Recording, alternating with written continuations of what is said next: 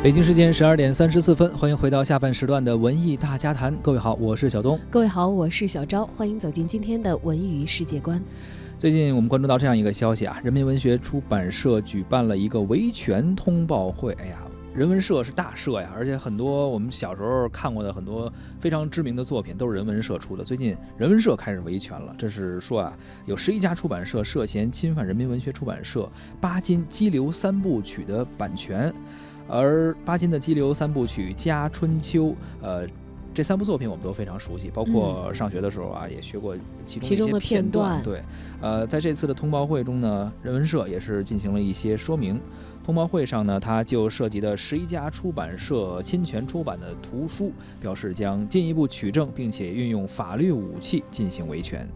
巴金先生是中国现当代文学史上最为重要的作家之一了，《激流三部曲》加《春秋》也是他的代表作。那么其中加呢，应该说是影响力最大的。在上个世纪五十年代，人文社在建设之初就和巴金先生保持了很好的合作关系，至今呢一直享有《激流三部曲》的独家版权。同时，在一九五三年、一九六二年和一九八一年三次对《加春秋》改版，推出了面貌多样、装帧各异的不同版本的作品。然而呢，近几年来啊，市场上不断出现各种以不同面貌打造的非人民文学出版社出版的《家春秋》，也是严重的侵犯了巴金先生的著作权，也严重侵犯了人民文学出版社的独家出版权。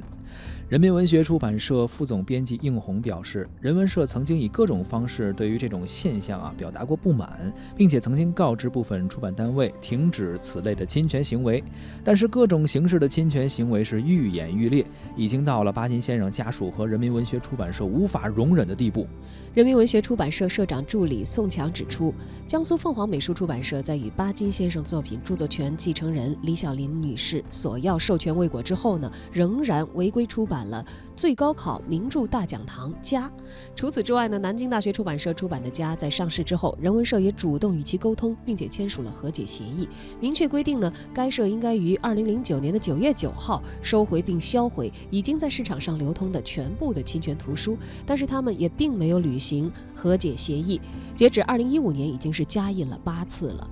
他强调呢，侵权的情况大致分为两种，一种是整本的复制和盗版，一字不落的拷贝人民文学出版社的版本；另外一种呢，是对家进行缩编或者是汇编，再加上一些所谓的名家指点、教师点评等等啊，再出版。目前人文社表示，会议上公布的十一家涉嫌侵犯著作权的出版社啊，有四家已经取证完毕了，已经委托了律师向法院提交了起诉材料，他们分别是。